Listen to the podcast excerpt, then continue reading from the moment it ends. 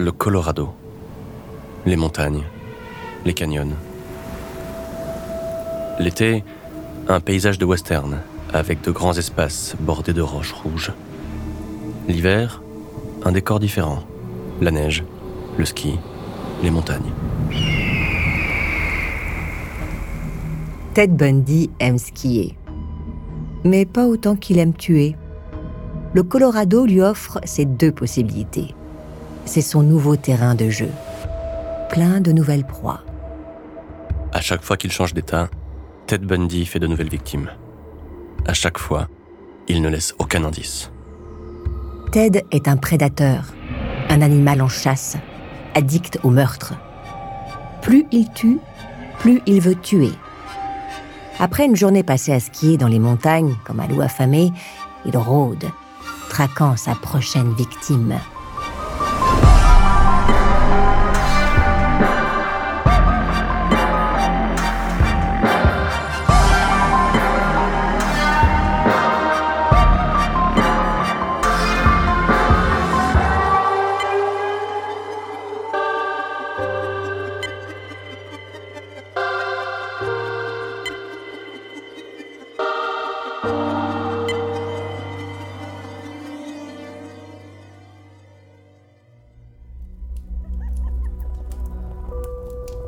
12 janvier 1975. Station de Snowmass, du comté de Pitkin, dans le Colorado. Karine Campbell, une jolie brune, toujours souriante, et son fiancé, le docteur Gadowski, passent une douce soirée d'hiver auprès du feu dans leur hôtel, le Wildwood Inn. Elle entre dans l'ascenseur, seule. Il lui emboîte le pas.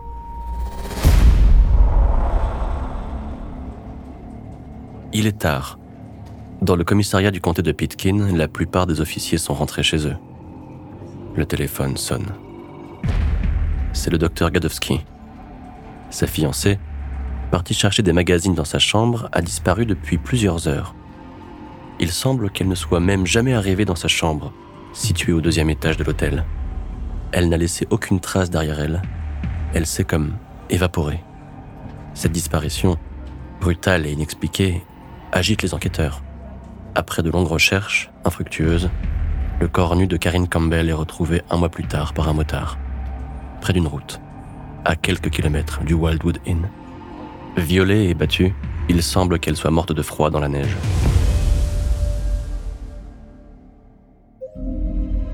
Mars 1975. Armé de son faux plâtre à la jambe et de ses béquilles, Ted aborde une jeune fille, belle, brune, aux cheveux longs. Elle s'appelait Julie Cunningham. Elle avait 26 ans. On ne l'a plus jamais revue. Puis, en avril, Denise Oliverson, 25 ans, disparaît. En mai, dans l'état voisin, l'Idaho, c'est au tour de Lynette Kelber, 12 ans. Et fin juin, Suzanne Curtis, 15 ans. Six mois, cinq victimes, aucun suspect. Sillonner les routes à la recherche de jeunes filles. Manger des kilomètres au volant de la coccinelle. Ne jamais s'arrêter. Changer de ville, changer d'état, partir, revenir, être invisible. 16 août 1975. Bob Hayward, officier de la police routière de l'Utah, fait sa ronde habituelle. Dans le comté de Pitkin, Bob est un bon flic. En uniforme, il ressemble presque à un cow-boy, sûrement à cause de sa casquette surmontée d'une étoile de shérif. Ici, dans la ville tranquille de Granger, il connaît tout le monde et tous les véhicules. Mais ce soir, il est intrigué. Il est 3 heures du matin et une coccinelle Volkswagen blanc cassé roule devant lui. Il ne l'a jamais vue par ici. Elle avance tout feu éteint, à une allure inquiétante, beaucoup trop doucement. Bob Hayward prend sa radio, signale le véhicule suspect à ses collègues et le suit discrètement. La coccinelle s'arrête sur le parking d'une station essence. Bob l'interpelle. La voiture redémarre, à toute allure. fuir pour ne pas être démasqué. Le flic roule trop vite, impossible à semer. Tant pis. Ted se range. Sans résistance, il présente ses papiers. Dans sa voiture, il manque la banquette arrière et dans son coffre, il y a tous ses accessoires. Un pied de biche, une cagoule de ski tricotée à la main, une corde, des menottes, des sacs poubelles. L'homme porte des vêtements chauds, un gros pull noir à col roulé sur un pantalon en laine. Il a la mâchoire carrée, la bouche fine, les cheveux longs en bataille, les yeux cernés, le corps svelte. Mais qui est ce Théodore Bundy, à l'apparence de Monsieur Tout-le-Monde Est-ce un simple cambrioleur? Est-il lié aux disparitions de jeunes filles dans la région? Peut-être même au kidnapping de Carol Daranch, dans l'Utah? Les menottes retrouvées dans son coffre laissent peu de place au doute. L'officier Hayward le sent. Il vient d'arrêter un gros poisson. Il est cuit.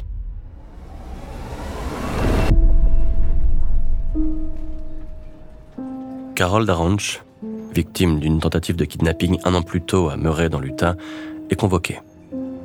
Son agresseur a peut-être été arrêté. Derrière une vitre sans teint, elle va devoir le reconnaître. Pour l'occasion, Ted a une nouvelle fois modifié son apparence. Il a coupé sa tignasse brune, ses cheveux sont courts, bien coupés. Il a changé sa raie de côté, ce qui lui donne limite un air d'enfant de cœur. En fait, il est méconnaissable. Parmi sept autres hommes, des policiers du comté habillés en civil, elle l'a reconnu instantanément.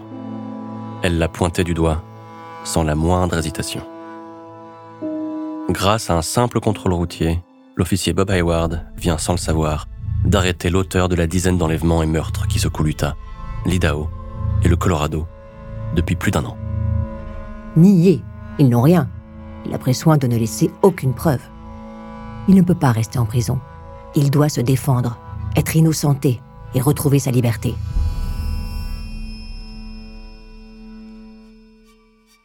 Avant de continuer cet épisode, nous voulions vous remercier pour votre écoute. Si vous voulez continuer de nous soutenir, abonnez-vous à la chaîne Bababam Plus sur Apple Podcast. Cela vous permettra une écoute en avant-première et sans interruption ou bien écouter ce message de notre partenaire, sans qui ce podcast ne pourrait exister. Ne partez pas. On se retrouve tout de suite. It's Kaylee Cuoco for Priceline. Ready to go to your happy place for a happy price? Well, why didn't you say so? Just download the Priceline app right now and save up to 60% on hotels. So, whether it's Cousin Kevin's Kazoo concert in Kansas City, go Kevin, or Becky's Bachelorette Bash in Bermuda, you never have to miss a trip ever again. So, download the Priceline app today. Your savings are waiting. Go to your happy place for a happy price. Go to your happy price, Priceline. 23 février 1976, Ted Bundy comparaît pour le kidnapping de Carol Daranch devant la cour de Salt Lake City. Il est confiant. Mais son sourire insolent s'efface instantanément. Le témoignage de Carol est trop puissant. Il n'y a aucun doute possible. Ted Bundy est reconnu coupable de tentative d'enlèvement, condamné à une peine indéterminée, comprise entre 1 et 15 ans de prison ferme. Juin 1976. Il est derrière les barreaux de la prison d'État de l'Utah, à Draper, à quelques kilomètres de Salt Lake City. Dépité et surtout mécontent d'être traité comme tout le monde. Tout de même, il vaut plus que ça. Trois policiers entrent dans sa cellule. Ils ont un mandat d'arrêt. Ils ont réuni assez de preuves contre lui.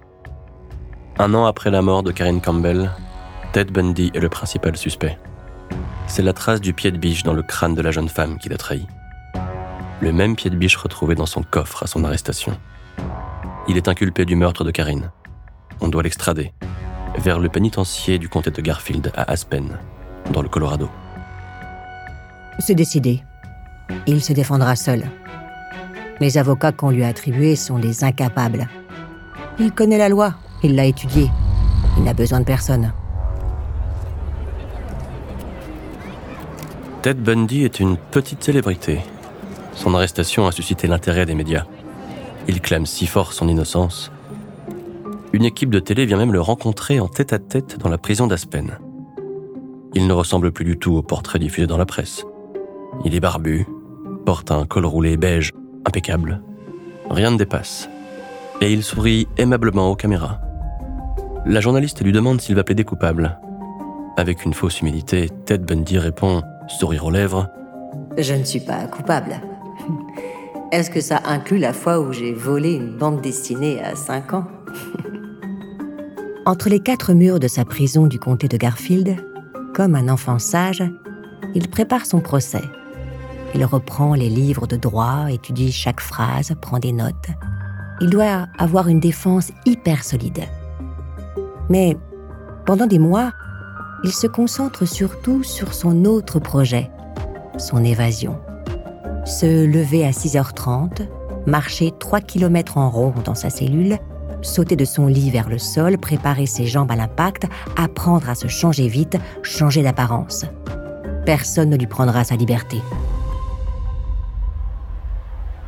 7 juin 1977, panique au tribunal d'Aspen. Le suspect numéro 1, Ted Bundy, a disparu.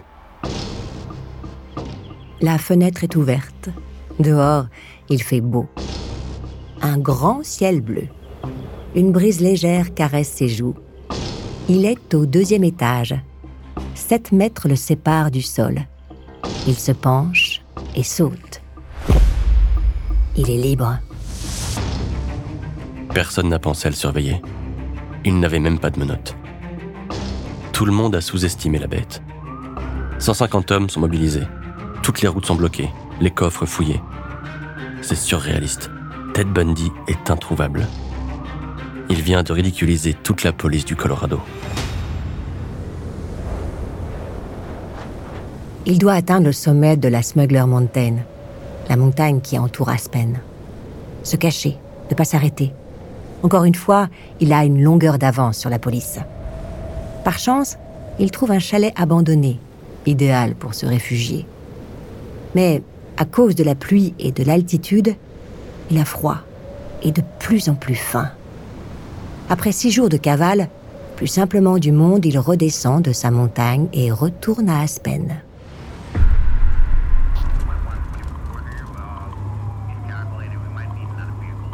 Ted est arrêté au volant d'une voiture volée. Il est méconnaissable, complètement hagard. Il a perdu presque 10 kilos. Pieds nus, menotté, il est amené dans une cellule plus sécurisée. Il doit maintenant être jugé pour meurtre et pour évasion. Impossible qu'il reste enfermé. Il a besoin d'être dehors. Il déteste la prison et par-dessus tout, il souffre de ne pas pouvoir assouvir ses sombres désirs. Les mois passent. Ted ne mange plus. Il ne pèse plus que 63 kilos. La veille du Nouvel An, le 30 décembre 1977, un gardien lui apporte son plateau repas. Il n'y touchera pas. C'est le moment idéal pour filer. La plupart des gardiens ne sont pas là. Ils ont pris quelques jours en famille pour les fêtes de fin d'année. Il est prêt. Ce n'est pas la première fois. Il dispose quelques livres sur son lit, place la couette par-dessus. On dirait qu'un homme dort paisiblement dans ses draps. La force de ses bras, il grimpe vers le plafond. Il a quasiment entièrement dégondé la lumière de sa cellule. Il finit le travail et s'extirpe comme un voleur, sans faire un bruit. Il s'est enfui. Encore. Il a découpé le plafond de sa cellule. Il est passé par un trou de 30 cm sur 30. Il est parti. Personne n'a rien vu. Un jeu d'enfant. Il s'est faufilé dans le conduit d'aération jusqu'à atteindre la loge d'un surveillant. Il lui a volé ses habits. Il est sorti par la grande porte. Malgré les barrages routiers, les hommes qui quadrillent le territoire et les hélicoptères, il est introuvable. Il se faufile anonymement, probablement loin, très loin du Colorado. Il est reparti pour la cavale. Il monte dans un bus pour Denver, prend un avion pour Chicago, un train qui l'emmène à Ann Arbor. Il profite d'une soirée sur un campus pour se saouler devant un match universitaire de football américain. Puis, il vole une voiture et roule jusqu'à Atlanta. 3800 km sans éveiller le moindre soupçon. Un dernier bus, Ted arrive en Floride, à Tallahassee. Ici, il est à l'opposé de là où on le cherche. Il n'a pas besoin de vêtements chauds, personne ne le connaît. Et la ville grouille d'étudiantes en mini-jupe. Ted Bundy s'est évadé, et il a déjà sûrement quitté l'État. C'est un caméléon, impossible à attraper. Un homme extrêmement dangereux. Il faut l'arrêter, et vite. Mais les jours passent dans le Colorado, et on ne trouve aucune trace du fugitif. Ted est en liberté, dans la nature, introuvable. Et les enquêteurs sont au point mort.